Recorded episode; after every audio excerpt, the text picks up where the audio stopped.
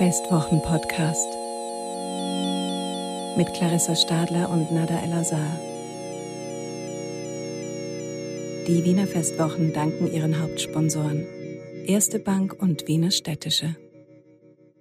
Hello and welcome to the Wiener Festwochen podcast. My name is Nada El-Azhar. Today I'm joined by a very special guest. He contributed to the Wiener Festwochen multiple times already with the plays By Heart in 2016 and Sopro in 2019. Now he's back with the production Catarina e a Beleza de Matar Fascistas. It's of course Tiago Rodrigues. Welcome. Hello. Um, you are joining us via Zoom today. Um, where are you at the moment? I am in Avignon, in the south of France, um, rehearsing uh, a new performance, the Cherry Orchard, uh, Chekhov's text. Uh, that we will be presenting in um, in the festival of Avignon this summer. Very nice. So um, the name of the play that you're uh, coming with to the Wiener Festwochen means literally Katharina and the Beauty of Killing Fascists. And it was first produced by the National Theatre in Lisbon, of which you are the artistic director. And it is honoring the memory of Catarina Eufemia, the peasant worker who was killed in 1954 during the time of the Salazar regime in Portugal. Can you illustrate her relevance in Portuguese culture and history? Well, Catarina Eufemia was um, a woman that worked in the fields a peasant, and uh, at the age of 26, she um, organized in 1954. She organized a small group of women that demanded the same pay as the man that worked in the fields. This was the 50s, um, in the middle of uh, the dictatorship eh, in Portugal, so it was not uh, uh, welcome. Um, not only the demonstration and the um, and the demands of uh, Catarina and her fellow uh, workers, but uh, also the fact that it was a woman at the head of these demands, and she was assassinated. Um, uh, by the political police, by soldiers that were uh, working for the political police, and um, and she became a sort of a martyr, a sort of a symbol of the anti-fascist struggle, but also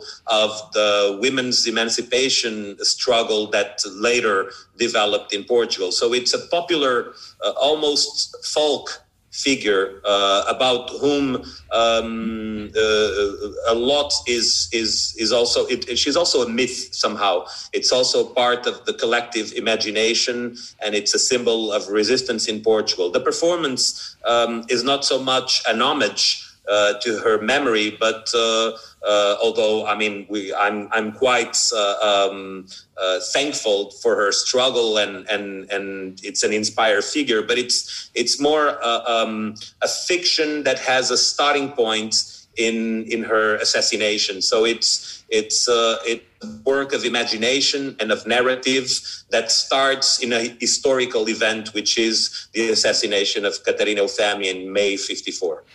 Very nice. Um, and the play is about a family who carries an annual tradition of killing a fascist. How did you develop it and what inspired you to write it in the first place? The starting point uh, was the issue of violence in, in, in today's politics, not only in, in Portugal or in Europe, but all over the world. Um, and uh, the, the threats to democracy by you know intolerant uh, extremist uh, uh, ideological views um, and and how can democracy defend itself uh, against these threats? And how far can you go uh, to defend democracy? Can you go as far as getting out of the democratic rules and using violence for instance which is a non-democratic uh, way of action?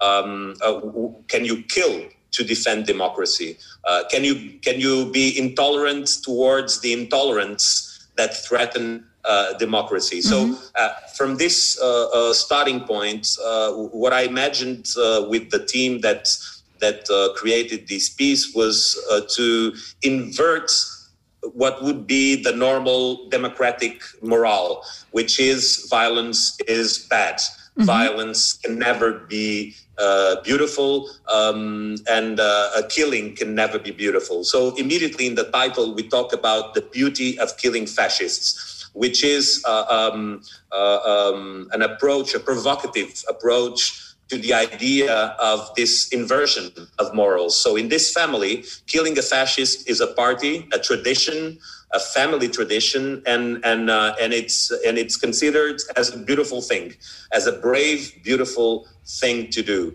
and that's that's a sort of uh, um, it's provocative not only for the audience but also for ourselves in the construction of the play, um, and suddenly there's one member of the family, uh, a, a young woman that uh, will have to kill her first fascists. Mm-hmm. And she starts to have doubts and she asks out loud um, if it's not wrong to kill, uh, which would be a, a normal question or yeah. um, not shocking at all um, if, if we say it among ourselves. But um, in this, in the in the middle of this family, asking if killing might not be wrong uh, uh, erupts a huge conflict and a huge debate um, where there are a lot of uh, arguments in favor of violence uh, as a political tool and a way of resistance, and a lot of arguments against violence um, and in favor of democratic, peaceful uh, ways of, of resisting and defending democracy.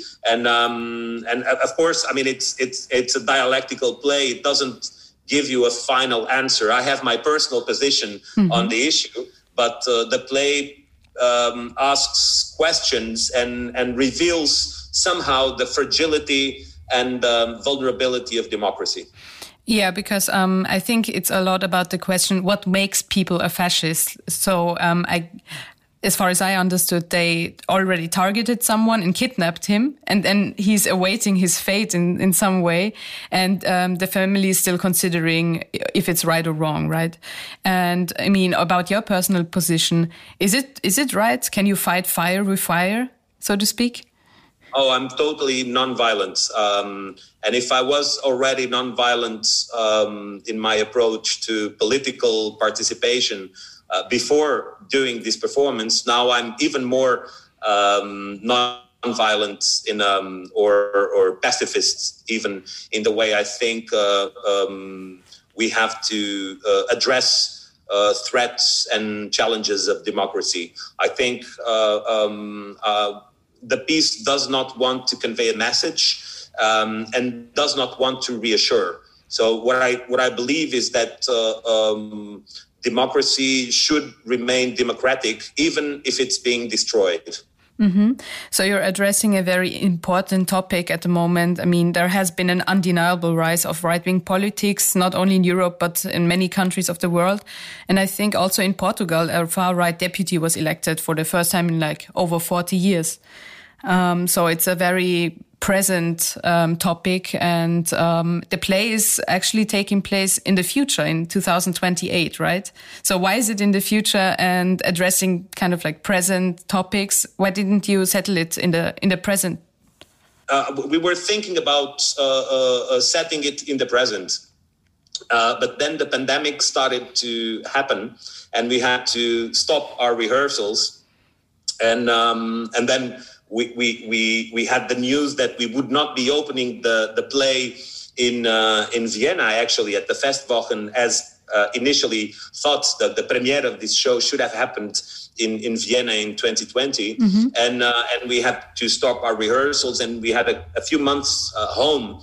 And then one of the things, talking with, with the team um, uh, from a distance, that we all shared was the idea that we could not plan ahead. We could not imagine the next months or the next year. Suddenly, all our plans uh, uh, for for the future, all our calendar, which is always an exercise of imagination, but an exercise of imagination that you might trust, um, prove totally not worthy of our trust because the world was changing uh, so fast and everything was at stake. And suddenly, this idea that we could not project ourselves in the future was really a, um, a, a, a feeling that we all had. So that, that, that started to uh, give me the, the desire of, of doing a piece that would not happen now, mm-hmm. but in a future, imagining what will the world be eight years or seven years from now, and um, and applying that imagination to the to the system of the piece. And then suddenly it, it, it, it, struck us that it was be it would be much more interesting to have this debate about violence later in the process uh, with a, a pessimistic, um, dystopic even view of the future, where in Portugal the extreme right wing doesn't have only one uh, deputy in the National Assembly, but the majority, mm-hmm. and that they won the general elections. Um, and that was a bit the starting point to to put this piece in 2028 because uh, actually it's two elections from now. Uh, so it's it's credible in a very pessimistic version of our world that in 2028 the extreme right wing is government in Portugal, and then the threat to democracy is even more concrete um, of course, when you project it far away, you do you use the same system that uh, you know uh, George Orwell or Aldous Huxley mm-hmm. or all these dystopic uh, yes. uh, um, uh, science fiction or futurist writers uh, use, which is to talk about the dark future, so we can start to work um, on the present towards a brighter future. Yeah, although 2028 is not that far away. Yeah, but the, the, the, the world changes quicker than in the 20th century. Yeah, that's right. Um, I think also the original story of uh, Catarina Eufemia, uh, this element of a woman killed, so to speak, is really hitting the nail at the moment. Um, in Austria, there is a huge debate going on at the moment about femicides, because since the beginning of the year, 14 women were killed by their husbands, ex-partners, and so on. Um, were you aware of that? Is there a similar debate in Portugal, maybe? Yes, uh, th- there is a similar debate in Portugal because the numbers in Portugal are also very concerning and are uh, um, were bigger in, for instance, in 2019 they were bigger than 18 or 17 or 16 so that that's that's a, a huge concern uh, with the femicide and also with domestic violence mm-hmm. which is closely connected to the to the death of, of many women in Portugal. So um, in, in the piece, of course, the idea of connecting um, uh, um, a fight for democracy uh, with the, um, the participation or the full participation of women in society um, for me, it was very important. And with Catarina Eufemia, you have a connection that not always is, is made between the threats to democracy being very closely connected to the threats to women. Mm-hmm. Um, so I think the extremisms that, that threaten democracy are very dangerous to uh, uh, women and, and equal and, and fair rights to women in society. So I, I wanted that connection to be very clear and, and even uh, at a poetic level. For instance, all the characters in this family that compose this family mm-hmm. are called Catarina. They all have the same name. Their real name is Catarina. Then in the outside world, when they're not in family, they can use other names not to confuse people mm-hmm. but when they're together they all have the same name so Each also like the, the father and the brother so also the male um, family yeah. members are called Catarina they're all Catarina and they're all dressed um, they all dressed like a woman with skirts like a woman like Catarina Eufemia. Actually, the, the, the costumes of this family in the in the play are, are are sort of poetic versions of the kind of clothes that the women that worked the fields in the south of Portugal mm-hmm. would wear in the 50s and 60s. Very interesting. Um, and I wanted to talk also about one of the other central figures in the play, uh, which is the judge. And I believe he's also inspired by a real life figure in Portugal. Um, can you tell me a little bit more about his character and what he represents? Um, well, the judge is not anymore uh, uh, a main character in the play, but he is in the beginning of the construction of the play. So um, at, at, the start of, of, of, of, the writing of the piece, we um, we had this idea, and, and this was 2018.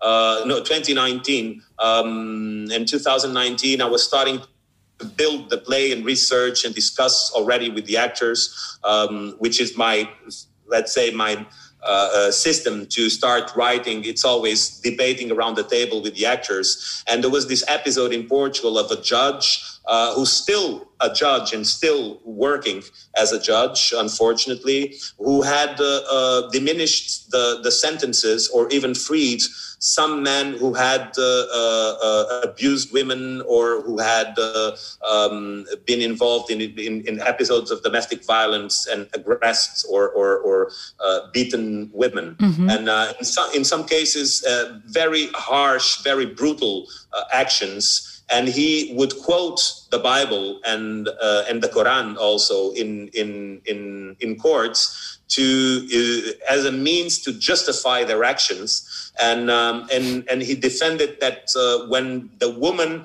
had been adulterous um, it would be reasonable to employ violence. And this was said and written in a Portuguese court in 2018, 2017. And it was a big controversy in Portugal. Um, many public figures uh, spoke out against this. I, I was part of, of, of, that list of people. Um, this judge threatened a lot of people of, of uh, lawsuits. And, um, and at the time, I, I, I was not inspired, but uh, pushed into uh, uh, trying to give an artistic answer to this issue.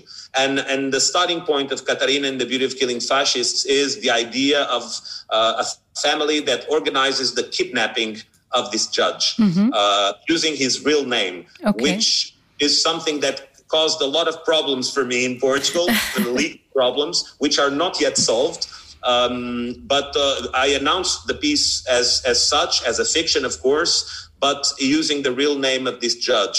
And then there was an event that changed everything for me in Portugal, which was the, the general elections of October 2019, when, um, uh, for the first time, an extreme right wing, uh, nationalistic, uh, radical uh, um, uh, extremist um, was elected to the National Assembly. That was the first time in Portuguese democracy that the extreme right wing had votes and, and, and elected someone. Uh, and this was very, very shocking uh, for, for a, a, big part of the Portuguese people.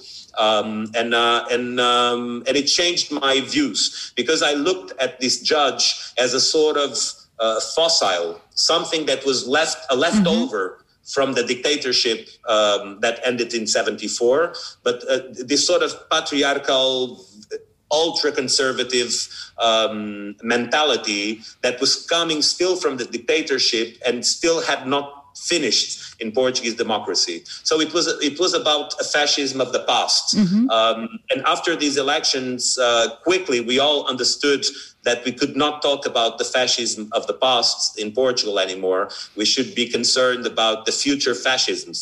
So the the, the fascists in brackets because that's one of the discussions of the play is this man that has been kidnapped a fascist mm-hmm. and what is a fascist and uh, is a fascist automatically a criminal um, or someone that has to be killed for instance so that, that there's a, there's a huge debate about that in the piece but the in between brackets fascist that they kidnap is no longer a, a fascist from the past but one of these young charismatic mm-hmm. populistic fascists um, that uh, that we see growing all over Europe and that threaten uh, democracy as we know it.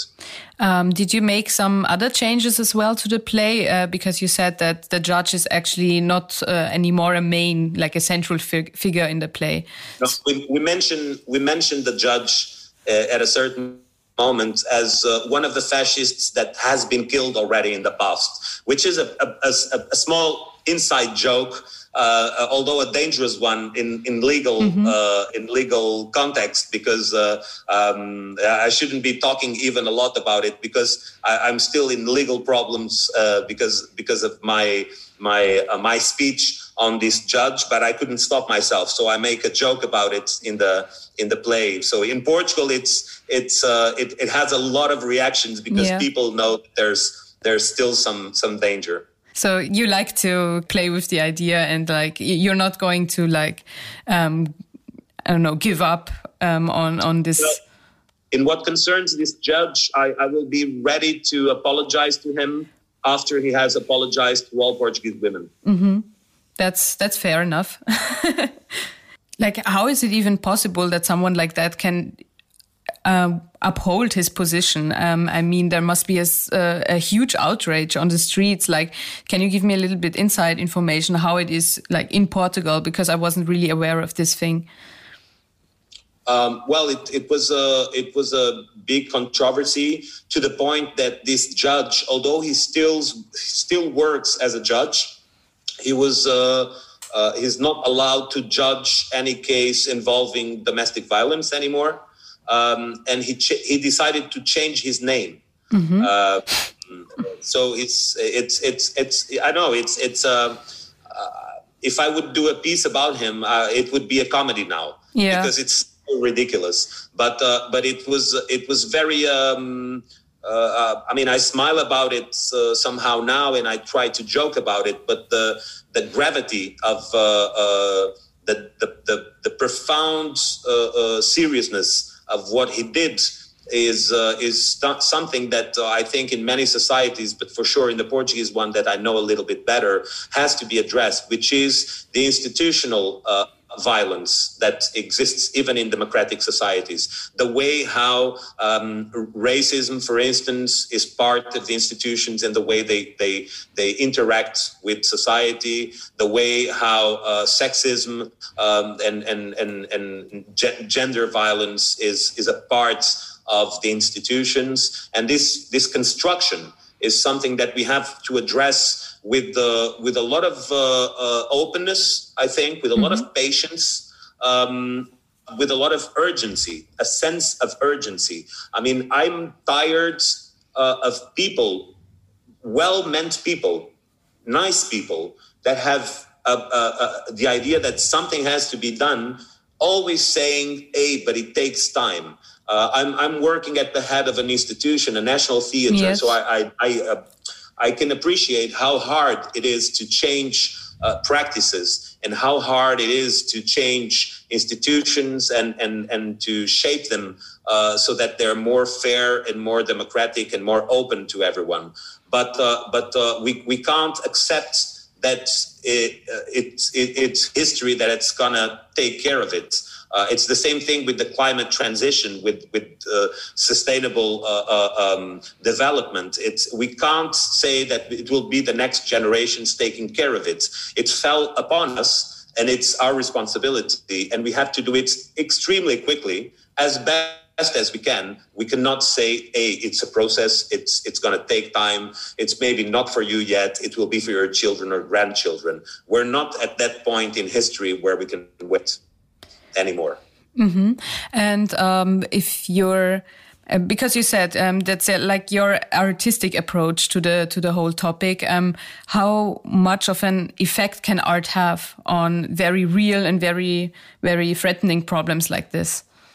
Uh, I'm not sure uh, how much effect it can have. Uh, I don't think there's a, um, a common rule to the impact of, of arts in society or in politics. I mean, we know that it has an impact.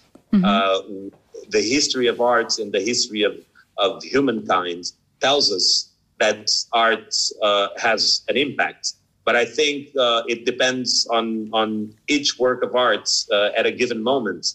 Um, and I think it's extremely important that we don't have to prove uh, a social or political impact of artistic uh, creation for it to be legitimate.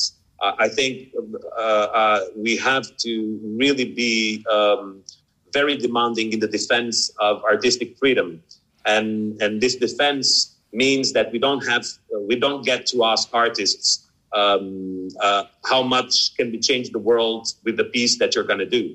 Uh, we get to ask the artists what piece do you wish to do um, and what work are you developing now and then um, and then just witness what happens mm-hmm. and support uh, what happens and try to enhance uh, what happens. So I, I, believe that in many cases, a, a, theater performance is not political action. I don't believe it is political action, but I think it has, of course, a political dimension, and somehow it can be uh, an, um, a, a, a prologue to action, like like an introduction mm-hmm. to action. I don't doubt that uh, people that uh, uh, watched Catarina or will watch Catarina might have uh, political debates that might lead them to think, even if, if, if infamously, but just a little bit differently about something. And that's, uh, that's multiplied by uh, I don't know how many spectators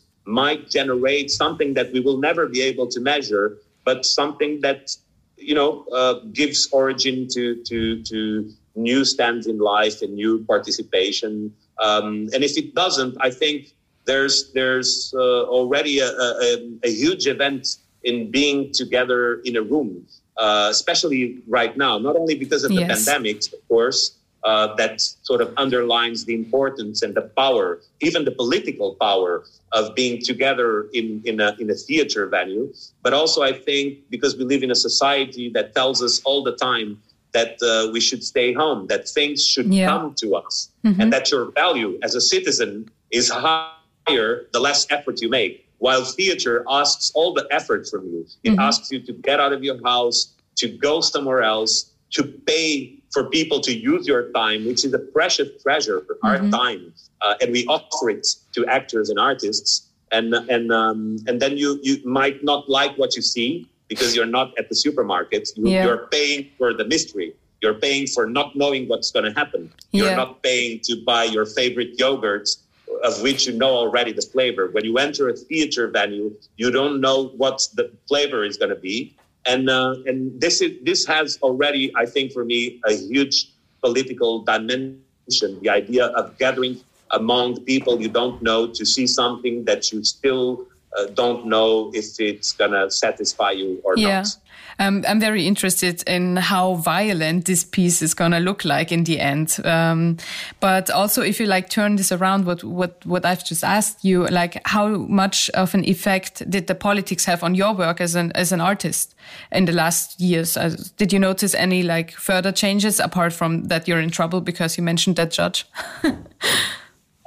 no, yes. I mean, I, I, I'm very vulnerable as an artist. I'm very vulnerable to politics uh, and and to social phenomena. So I, I get a lot of uh, inspiration from uh, from current events, and I get a lot of inspiration from the past, from uh, documents, from memory, from uh, uh, um, previous works of art. Um, but it's always a dialogue somehow um, when I work. It's always a dialogue between the past and and the present. It's always a dialogue about what what nourished me as as a as a person intellectually and artistically, and even my own personal memories and what's happening in the present. So right now, for instance, I'm I'm staging Chekhov, and uh, I mean, the Cherry Orchard has this tradition of being this sad play about the end of a time, the last play by Chekhov. Yeah. Uh, that he played very melancholy, etc. And I mean, when I started reading the play and wondering if if, if I would like to do it, um, I find it a very fast, crazy play about change. Mm-hmm. Uh, of course, it's about ending, but it's also about starting. Yes. It's about a huge change in society.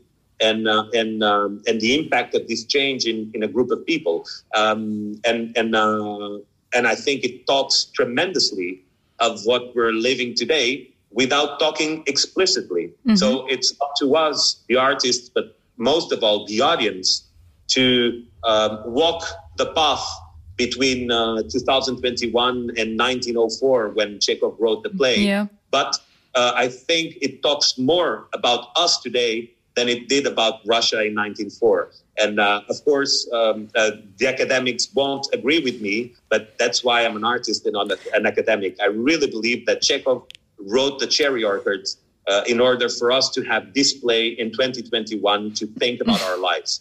You have some very good points here. So um, the premiere is going to be on the 23rd of June in Halle E in Museumsquartier. Are you excited to be back in Vienna? Um, do you have a favorite place here? Because you uh, have been here for several times already. So what's your relationship? yeah, I mean, uh, I, I, I'm I'm very enthusiastic. I mean, every time I, I played in Vienna, I played in in beautiful venues, and and most of all, I played for uh, um, for the Vienna Festwochen audience. It's really a, a very, uh, I mean, I should say that m- my relation to Vienna is, is only exists through the Festwochen. All the time, all the times I went to Vienna was mm-hmm. in cooperation with the, with the Festwochen, and it's, uh, I mean, it's an amazing festival, big inspiration. It was very important uh, um, for us to create Catarina because it was um, it was not only a, an important co-producer, not only the place where we should have uh, opened the show, but also um, exactly what you look for in, in partners, which is to uh, be there before and after the professional side of it. Mm-hmm. Um, was with the with the uh, with the Vienna Festwochen and the team of the Vienna Festwochen that I discussed things uh, as as uh, as detailed as the title, for instance. Mm-hmm. I asked for their advice about the title, how provocative it is, uh, what it would mean. I, I, discussed the play a lot with them, uh, where it came from. So this idea that uh, that uh, you work with the theaters and festivals that not only support your work, but most of all dialogue with you, think about mm-hmm. the world with you and and and that that are uh, I mean that give you the freedom to do your work, but uh, are also available to debate about what you're doing.